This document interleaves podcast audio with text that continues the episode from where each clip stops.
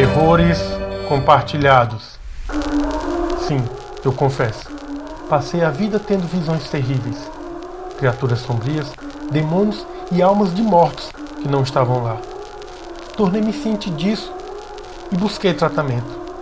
Encontrei alívio, vivi o melhor que pude, apesar de atravessar uma existência solitária e em sobressalto. Certa ocasião, tomado de uma crise, busquei a ajuda de um médico conhecido. Ele me hospedou em uma fazenda sua e me cercou de cuidados. Enquanto isso, meu sobrinho ficou na minha casa, tomando conta de minhas posses. Encontrei dia de calmas e a multidão de entidades terríveis sumiu de minha vista. Voltei para casa renovado e então me deparei com meu sobrinho em frangalhos, pronto a fugir como louco ou cortar os próprios pulsos. Tratei de acalmá-lo e sentei para tentar entender sua angústia. Com a respiração ainda alterada, o jovem começou a descrever a multidão de visões absurdas com as quais tinha se deparado enquanto estivera no meu lugar guardando a casa.